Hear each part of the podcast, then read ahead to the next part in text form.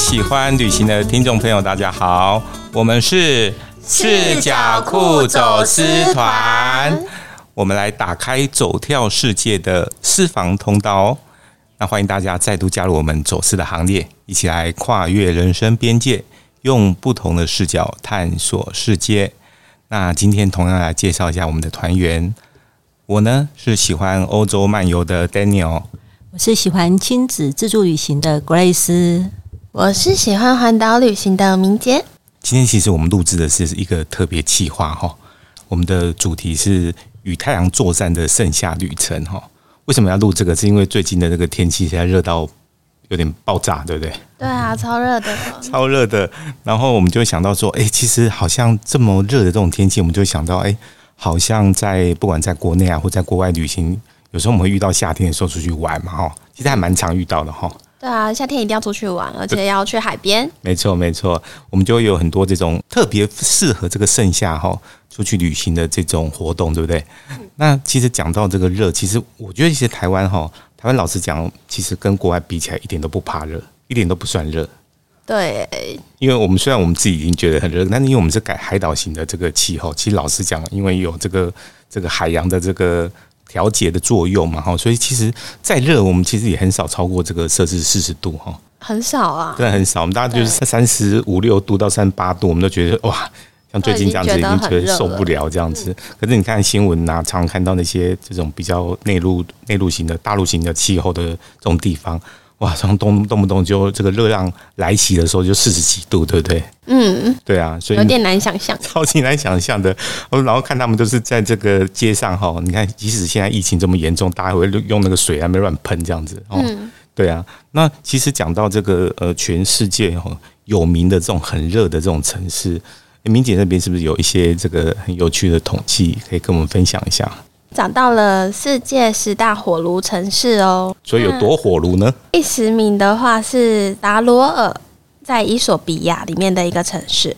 哦，听，虽然我们不知道那是哪里，可是听起来就觉得很热，对不对？因为是在伊索比亚嘛。对，因为在非洲。对，然后它里面有火山，哦，这是火上加热的概念，这样子。对，对，那它平均的温度每年是在三十四点四，平均就三十四。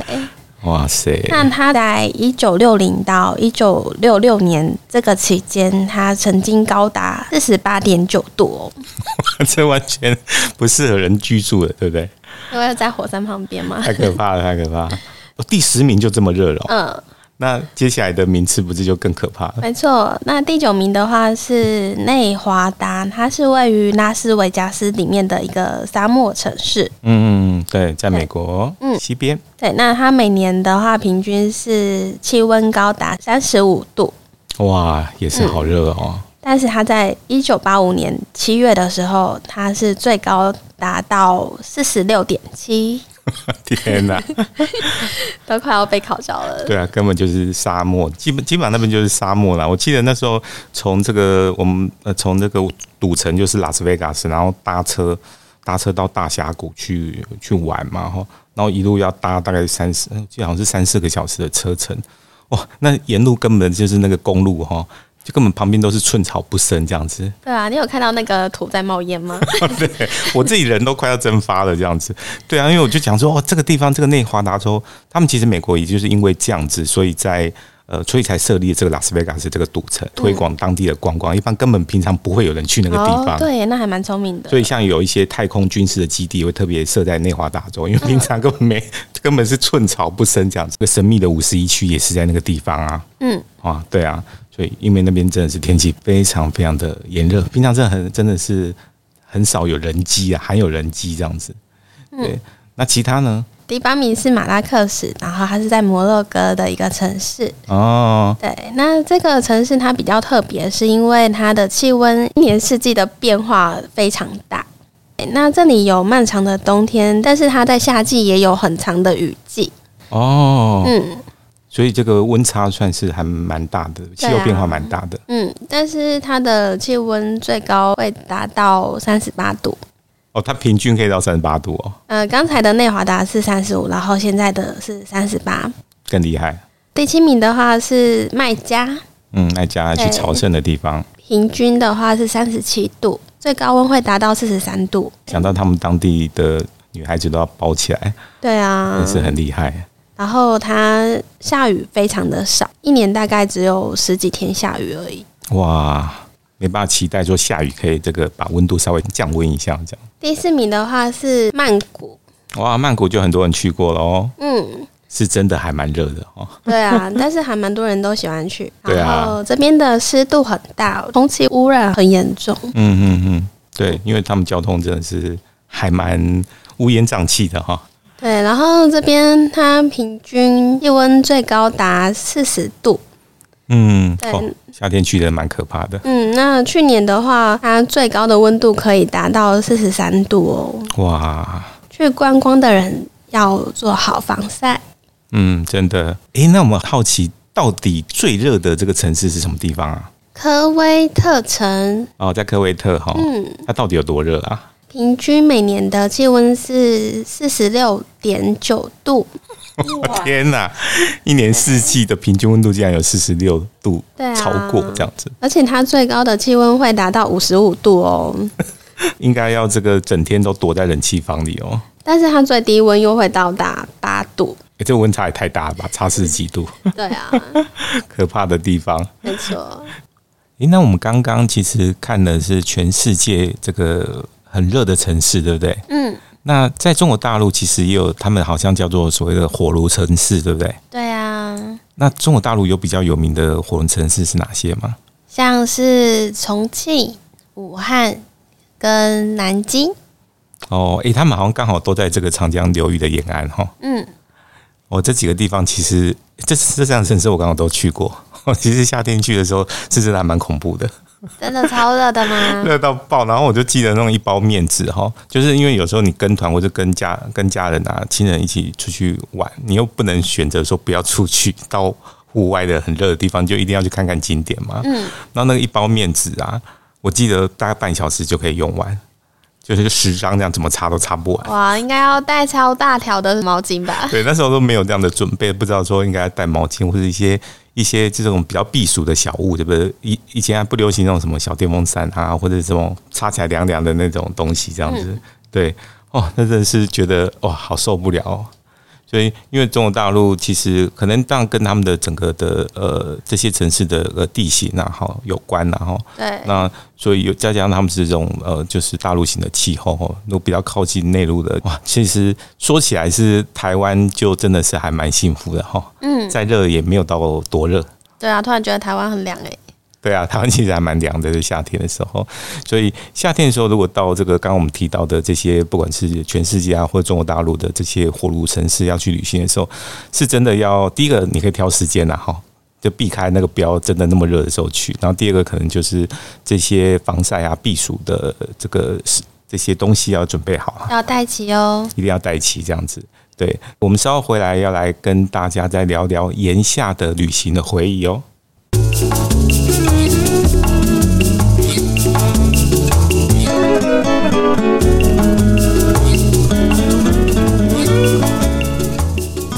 欢迎回到视角库走私团。那我们今天聊的是什么？今天聊的是酷夏旅程哦。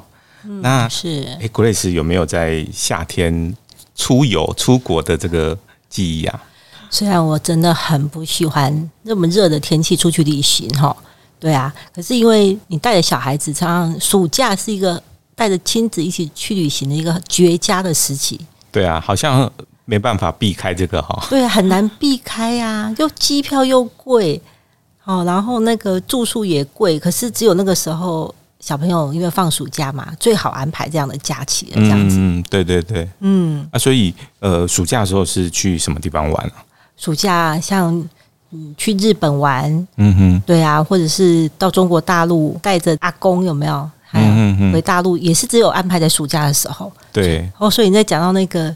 那个火炉真的特别有感觉，所以有印象中很热的那种吗？超热的，对啊，因为大陆的气候又是属于比较干燥嘛，大陆型气候。干热哈，干热，然后你就整个觉得那个那个空气，你都会觉得马路有没有都觉得在冒烟的感觉，嗯嗯嗯，哎，那再加上这个冷气吼排出来的这个热气有没有？有这个对啊，热岛的效应这样子，温室效应，嗯，然后所以这个我我还记得我在上海的时候还遇到那个重庆的姑娘，我就觉得、嗯、哦，从他的穿着我就觉得他真的是从火炉来的。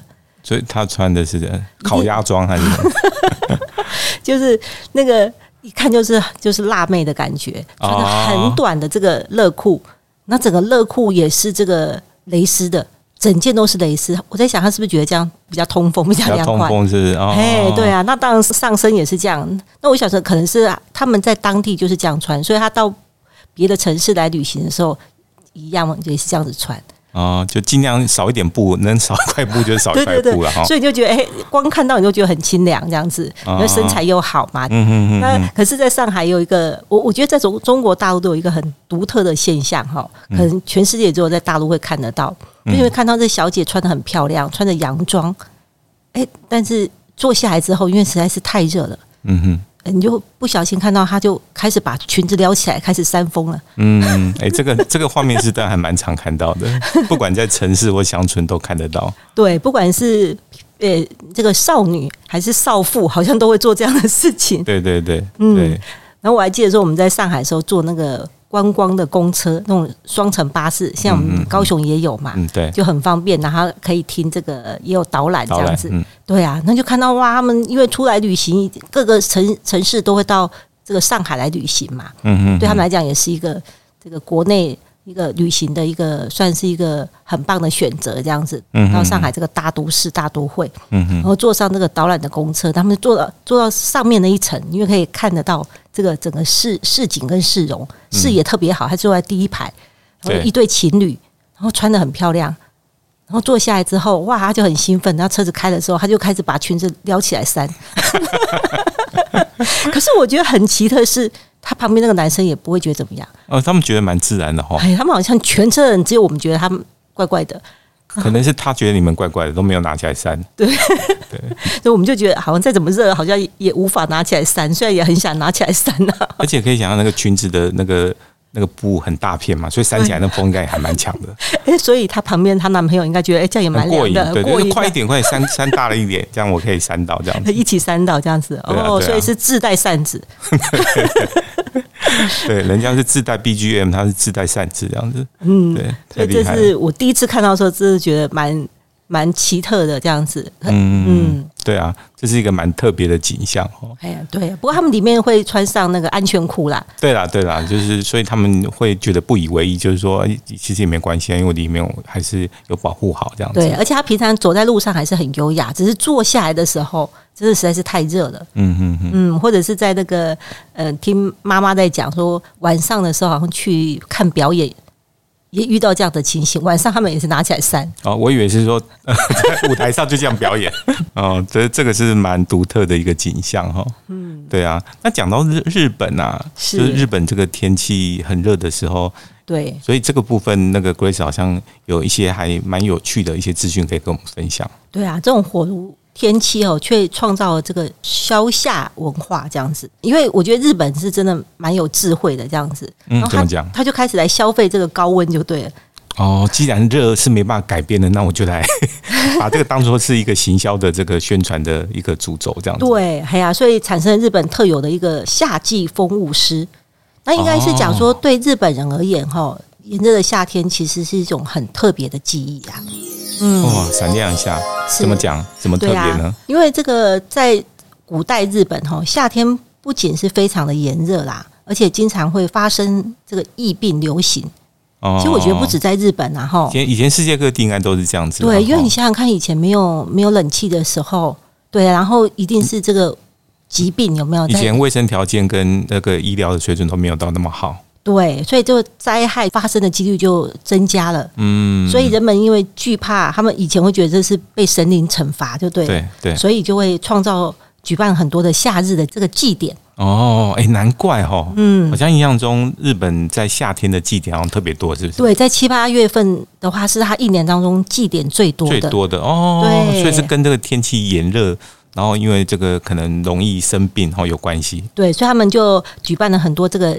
节日的祭典，然后就是为了要驱除妖魔，然后祈祷身体健康啊，嗯嗯、五谷丰登啊，这样子。嗯嗯嗯。哎呀，就像我们呃，这个大阪比较有名的就是这个天神祭呀，嗯，对，然后盂兰盆节这样子。嗯嗯嗯，跟各地有很多别具特色的地方节目，然后最具代表性的有这个京都的这个紫园祭呀，好，然后还有大阪的这个天神祭跟那个盂兰盆节这样子。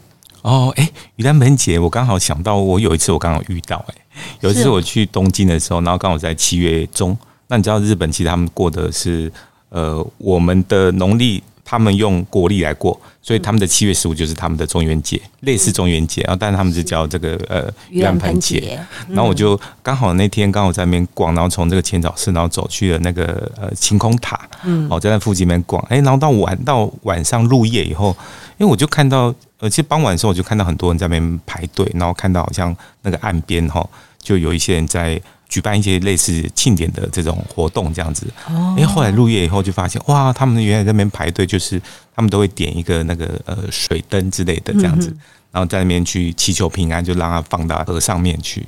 对。因为晴空塔旁边那边刚好有一条河。哎，对对对对。嗯。对。然后晚上其实很漂亮，就是那个点点灯火就在那个河上面在那边飘这样子。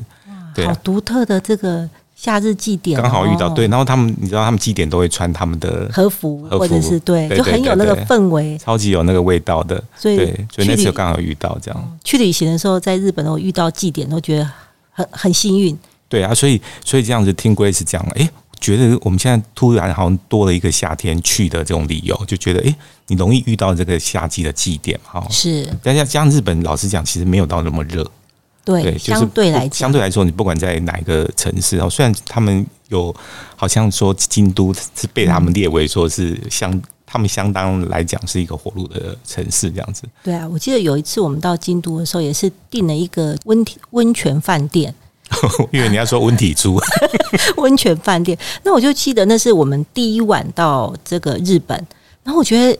我现在回想起来，原来就是因为也是夏天，可是我们不知道外面有什么祭典。你知道我们多幸运吗？我们是在从房间的窗户望出去，就看到放烟火哦，好过瘾哦！对啊，那天真的是超开心的，就好幸运哦。而且你知道日本的烟火很漂亮，它会有 Hello Kitty 的形状，哎，嗯嗯，哦，那时候小朋友看到就是，哎，你特意想要去订都不一定。订得到这个房间就对，而且又刚好那个时间点就是在那一天，嗯、所以我们就觉得说，哦，遇到祭典的时候就觉得哇，好幸运哦。对对对，就是这样子。夏天去旅行的这个另外的一个意外的收获。对对对，就是这个预期以外的收获啦。哈，真的很棒。是。好，那我们稍后回来要带大家到欧洲哈，去看看说，哎，那边的夏天到底是什么样子？哈，我们稍后回来。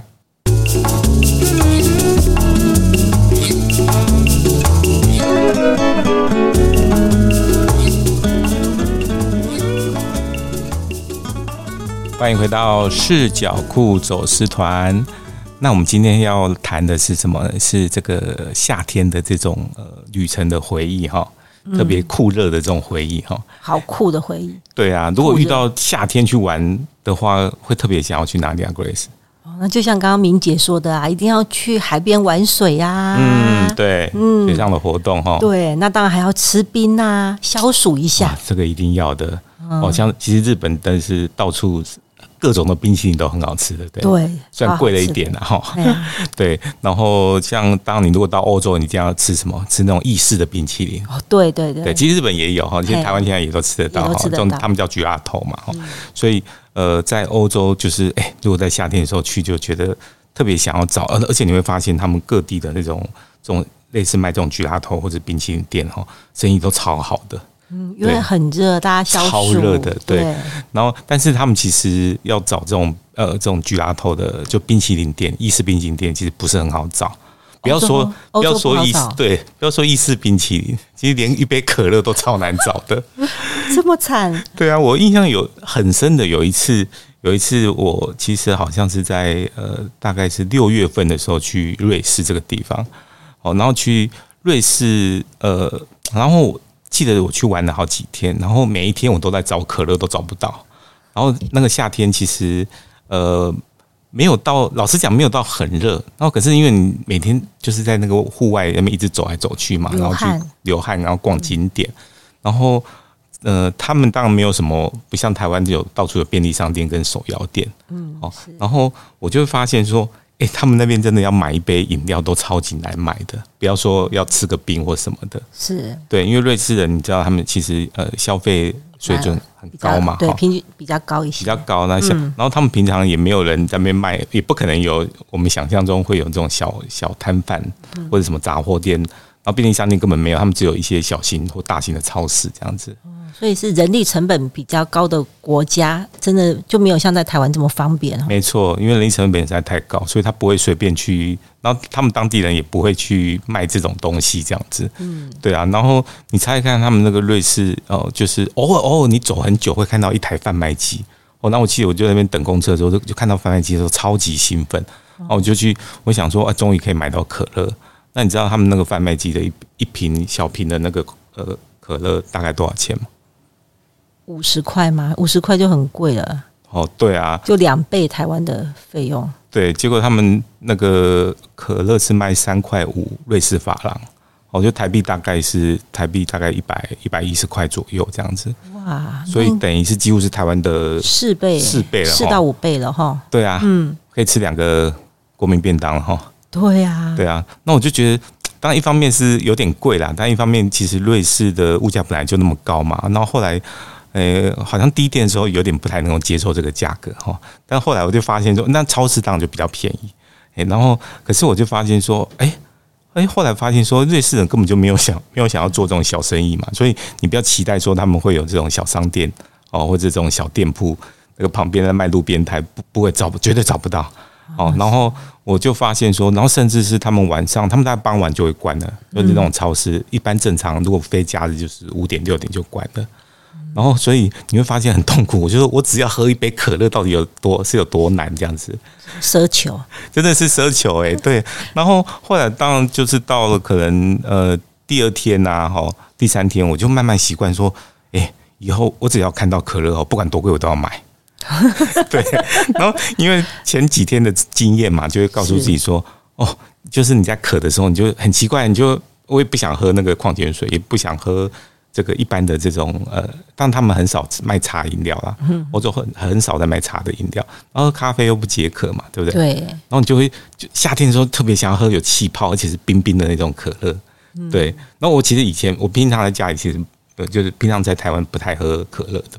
没有那么爱喝，可是不晓得为什么那时候好像就被点了这个 可乐血之类的，就超想喝可乐。然后我就记得，好像第二天，然后我我从呃这个圣加仑车站要搭车要南下哈，然后结果车站都找不到，附近都找不到超市啊。后来我就诶找到一家早餐店有卖面包，我就给他买了一杯可，买了一瓶可乐。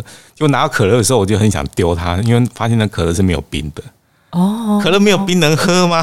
哎、欸，其实我们在台湾真的非常幸福，超幸福的。哎、欸，冰的饮料一大堆这样子，对啊，一定要闪亮一下。对，那如果有常常有出国哈去玩，就会发现哈，真真的更能体会。因为现现在听到说瑞士是这样，其实在中国大陆，它饮料也是有分冰的跟不冰的，而且价格是价格不一样。嗯，哎呀，所以我就觉得在台湾好幸福。我们在台湾反而还跟他讲说，哎，你要给我微冰。或是少冰，我们还计较它冰很多。对对对对，那 反而在国外的时候，就觉得哦，全部的冰都给我好了。冰有多奢侈啊？对，在他们那里居然冰是个奢侈的事情。真的啊！我们跟明杰应该到瑞士去摆一个摊子卖可乐才对。哎，我觉得一定生意超好的。对啊，你知道那个没有冰的可乐，但是你知道后来我多痛苦？我后来还是把它喝掉了。因为实在是觉得 你把太想喝可乐，咳嗽糖浆喝掉吗？哦，你要没有冰的，真的真的就是咳嗽糖浆的味道。我就觉得，对，但我没有讲哪一个品牌的可乐哈，所以不要不要那个。对啊，然后。不过还好，然后我就搭火车，中午就到达那个那个卢加诺，就是卢加诺这个地方哈。嗯。哎，然后我们就中午就是跑去一家这种简单的披萨店点披萨。嗯。哎，我终于可以点到冰的可乐了。那我就闪亮一下喽！闪亮一下，冰的可乐，耶！哦，你知道那时候多开心呢？然后我都很想拿那个早上买的那个可乐，叫他说可不可以借你的冰箱冰一下？因为有没有冰的真的是味道差很多，解渴的感觉也差很多，对不对？对，我是这个感觉。然后我就记得好像哎，隔一天呐，哈，隔一天我们就是到在这个卢加诺的这个市区，哎，就发现说，哎，他们有一家很大的那个超市，然后而且当我发现那个超市还开着的时候，你知道多兴奋吗？是对，想说这时候我们开始进行 shopping 的这个机会来了。哦，然后那个，哎，我就看了一下，我们特别看一下超市是七点打烊，哦，所以那时候好像五六点，就哎，赶快进去疯狂的采购，然后采购要采购什么东西？就采购一堆饮料，然后你看矿泉水也拿，运运动饮料也拿，然后可乐也拿，然后最重要的是是怎样的？超市里面的饮料就超级佛心价，它的那个大超大瓶的那种可乐哦，嗯，就是不用量，我记得好像什么一点八这个瑞士法郎。就大概台币大概差不多呃六十块左右，哇，那跟之前的比起来真的是，之前刚刚讲的是小瓶的要一百一十块，哎呀，对，然后这个大瓶的六十块其实还蛮合理，大概对，搞不好比日本可能还更更便宜一点，嗯，就至少是个正常的感。对对对对，这这是一个正常价格。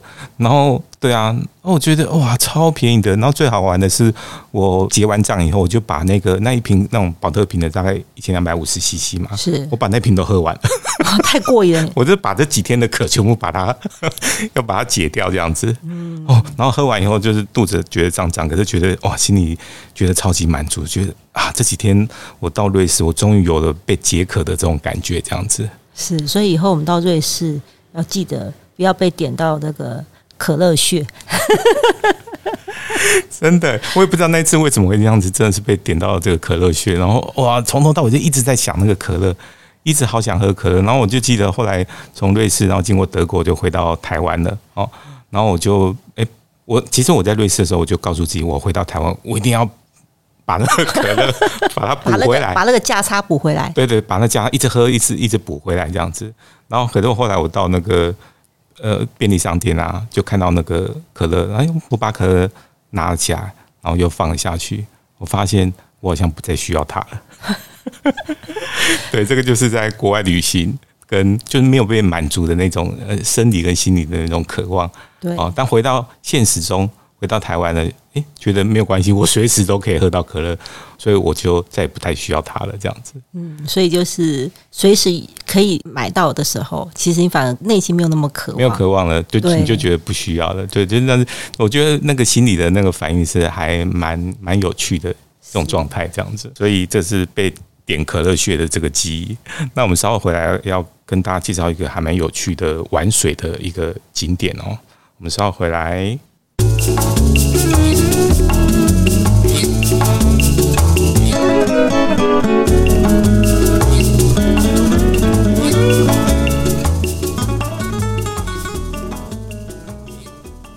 视角酷走私团是由视角酷文创团队所制作。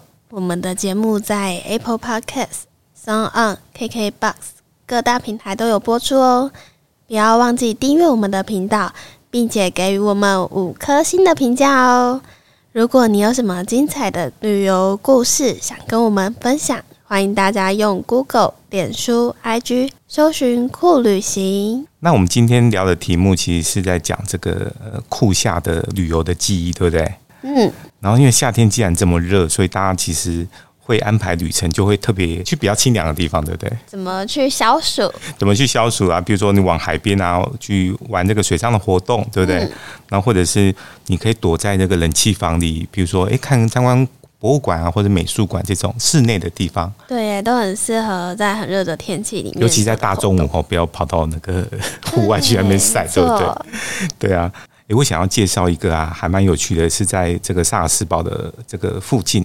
的有一个恶作剧的水花园哦，听起来是不是很好玩？对，那这个有趣的事情，这个超有趣的是，它这个地方叫做海布伦宫哈。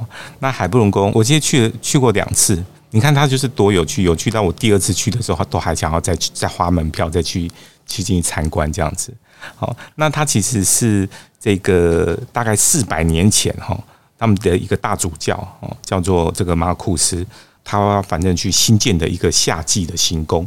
嗯，他就位在一个山腰底下这样子。那这个大大主教听起来是一个很有威严、很对啊，很正经、很正经的人嘛，对不对？没想到他是一个很调皮的小捣蛋鬼这样子，对。然后他是一个很爱恶作剧的人，所以他就他就请这个设计师哦，在这个庭园里面设计了很多地方都是喷水的一些机关这样子啊。他会在你不知道什么时候喷水的时候喷水，一定要在你不知道的时候才会造成你的惊喜，所以才叫做是恶作剧嘛，对不对？哦，对啊。然后他就是大大小小的都有一些很奇怪的机管哦，譬如说你一开始进去，他参加这个去参观这个花园哈，还蛮有趣的是，他一定要参加导览。哦，所以导览的这个队伍哦，就会有一个导览人员，他就一次就可能带个不多了，好像二三十个人这样子，哦，然后他带你进去以后，他就会带你一个一个地方参观，那你你会不知道，你如果不没有去过的，你就会觉得说哦，它就是一个花园嘛，哈，对，然后他就会跟你讲说哦，第一个景点就是说它是有一个一个很长形的桌子，是他们这个大主教开会的地方哦。那开会或者是聚餐的一个地方，然后他就会请那个这个观光客他说：“诶，那你就慢慢坐下来，好，大家就坐下来体验一下，说当年他们怎怎么开会的。”这个导览的人员他就会偷偷跑去按那个水的机关，然后就哇，然后大家就会大叫，大家都没想到那椅子的中间就是一个水柱就会喷上来。哇，就是大家都不知道那边有机关就对。对对对，然后其实就很好玩。那我第一次去的时候也是白痴白痴，就跟着坐在上面，哈。那第二次我就知道了嘛，我就躲在旁边就拍照，就看他们的反应。其实小朋友都很兴奋，对。那大人呢？那大人都会被吓一跳，然后就会觉得哎、欸，觉得很有趣。那那大人就不会再去做，可是小孩就一一直去做，一直去玩水这样子。对。然后这个就是第一个机关。那后面其实还有很多很多的那个机关哈。呃，譬如说它有一个这个调皮捣蛋鬼哦，就是看起来很像是一个。这个大主教的这个脸人脸，哦，他看起来是一个人脸，然后他其实他的那个好像是鼻子跟嘴巴都会喷水这样子，看起来就是很滑稽啦，哈。然后另外他到最后面去，好像就是有一个大概有，他不是说有上百个这个木偶哦，组成一个很大的像是音乐盒哈，现场的一个音乐盒的表演，哈，然后然后当然他们就会一边有音乐，然后一边在那乱喷水这样子。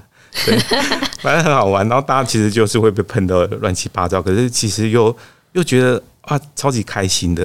然后你就会想象说，哎，四百年前他可以设计那个这种水的机关，我觉得很厉害。对，耶，是四百年前很久的历史，很久的历史。以前科技没有那么发达，然后他都是用这些机械式的东西去去控制这些机关。对啊，而且四百年后居然还可以使用。而且对，而且是到现在都还可以使用，所以我就觉得说，哇，这个太有趣了，就是。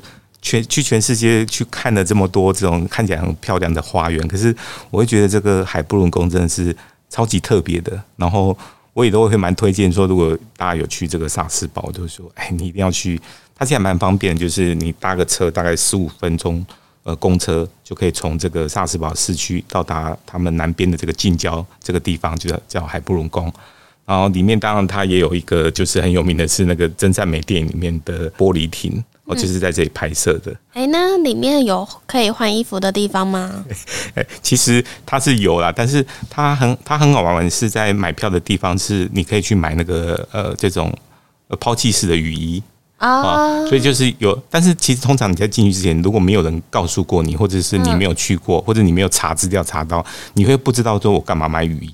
就是天气这么热，我刚好 买。可是有一些人是真的很有经验的，或者他可能有就是做好准备，你会看他就穿着雨衣进去，所以他就不怕会被淋湿。因为真的是那时候是整个头发跟整个上上衣跟裤子全部都被淋湿。所以他那个水柱也很强，还蛮强的，就是你躲都躲不开。那你如果当我第二次去，就比较知道说，其实还是忘记啦，就是。就是还不知道是它水柱会从哪里出来，就可以躲在人的后面，嗯、就是让别人去挡住你这样子。对，可是它有一些地方是你一定会经过水，就像那种水帘洞一样，嗯，有那个小小的瀑布，所以你进去参观以后，你要出来就一定会经过那个呃小水，它就是一定要让你淋湿，一定会一定会湿的。对，但是就是在夏天那样淋的湿湿的，就觉得哎、欸、还蛮好玩，其实一下就干了这样子。对啊，对，那我觉得这是一个还蛮有趣的一个恶作剧的水花园这样子。对，也还蛮推荐大家有机会可以去看一看。那我们稍后回来，呃，要进入最后一趴喽。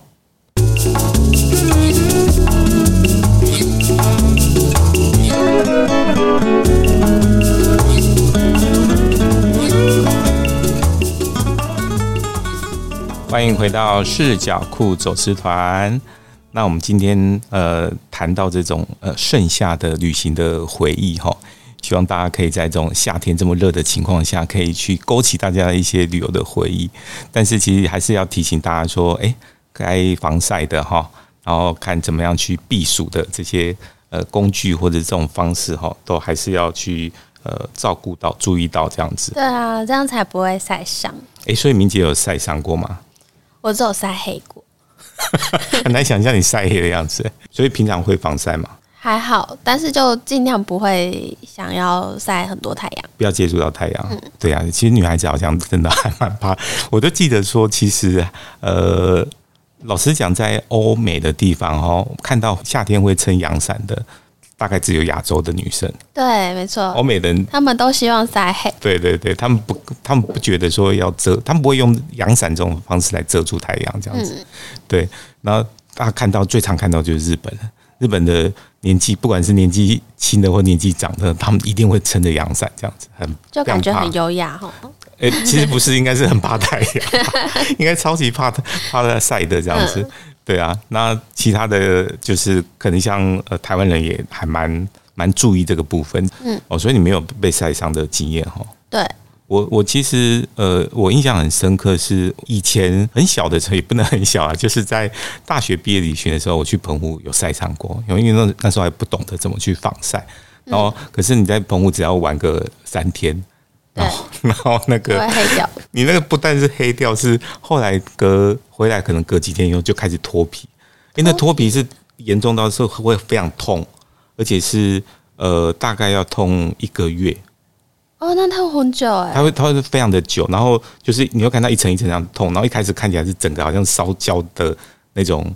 烧焦的东西，这样脏脏的、黑黑的这样子，然后慢慢推到，然后你不能碰它，因为它那个皮肤会很痛很痛。你有擦一些呃芦荟胶保湿之类的吗？呃，擦也没有用，已经来不及了。哦，对，但是应该有改善一点。嗯，但其实最好的时候是应该是在防晒的时候就就要做好，嗯，而且要一直补充。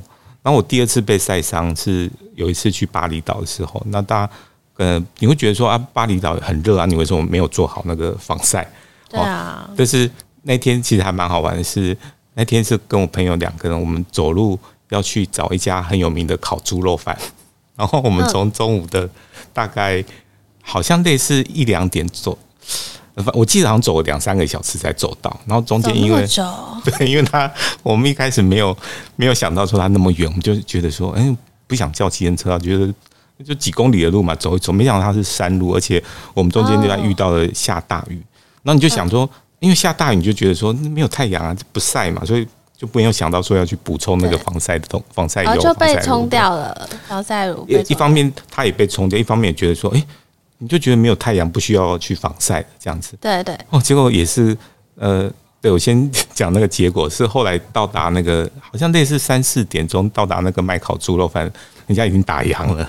所以我们没有，我们走了两三个小时，没有吃到我们想要去吃的那个餐厅。然后又要走两三小时，我们当时回来就没那么笨，回来就搭计程车。他们想到那么远，但是好像真的走两个多小时，而且中间因为下雨，我们还跑去另外一家咖啡店，又坐了大概又坐了半个多小时，这样。所以本来是要吃午餐，然后后来连这个晚餐都没吃到，后来是一直到回到市区才吃的晚餐。然后我记得好像隔两天回到台湾。哎，我就发现我又被晒伤了，又被晒伤。对，但没有像上次去澎湖那么严重。然后，但是自己知道说，哦，这那时候那大概又大概又痛了大概两个礼拜。然后我就想说，哇，这个。然后我还问我朋友说，哎，那你有没有被晒伤？但他都他都没有。我不知道是我的这个防防晒或者什么没有做的太好，或者是肤质有关系。对对对对对对对，有可能是女生比较不会比较不容易那个晒伤这样子。然后所以。呃，对啊，我印象中想说，哇，这个巴厘岛的这个太阳真的是，真的是很毒。即使是下雨的时候，太阳躲在那云后面、云层后面，然后还是可以这么毒的去攻击我们的皮肤，这样子。对，好像听说是阴天的话，紫外线会比较强。哦，是这样子哦。嗯。所以被骗了。所以，所以这个也要提醒大家说，你不要看错，好像太阳。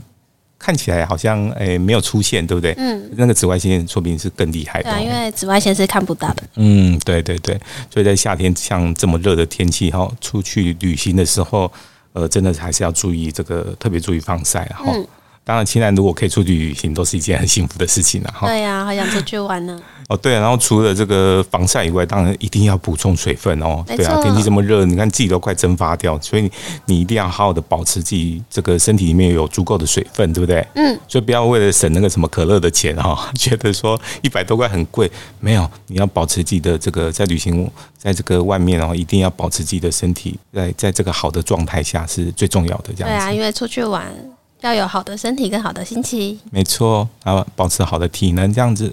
我们今天的节目要进入尾声哦。好，那今天是特别的企划，但我们平常就是在每个礼拜五的下午五点就会准时在线上跟大家再碰面哦。那我们要跟大家说拜拜喽。拜拜拜。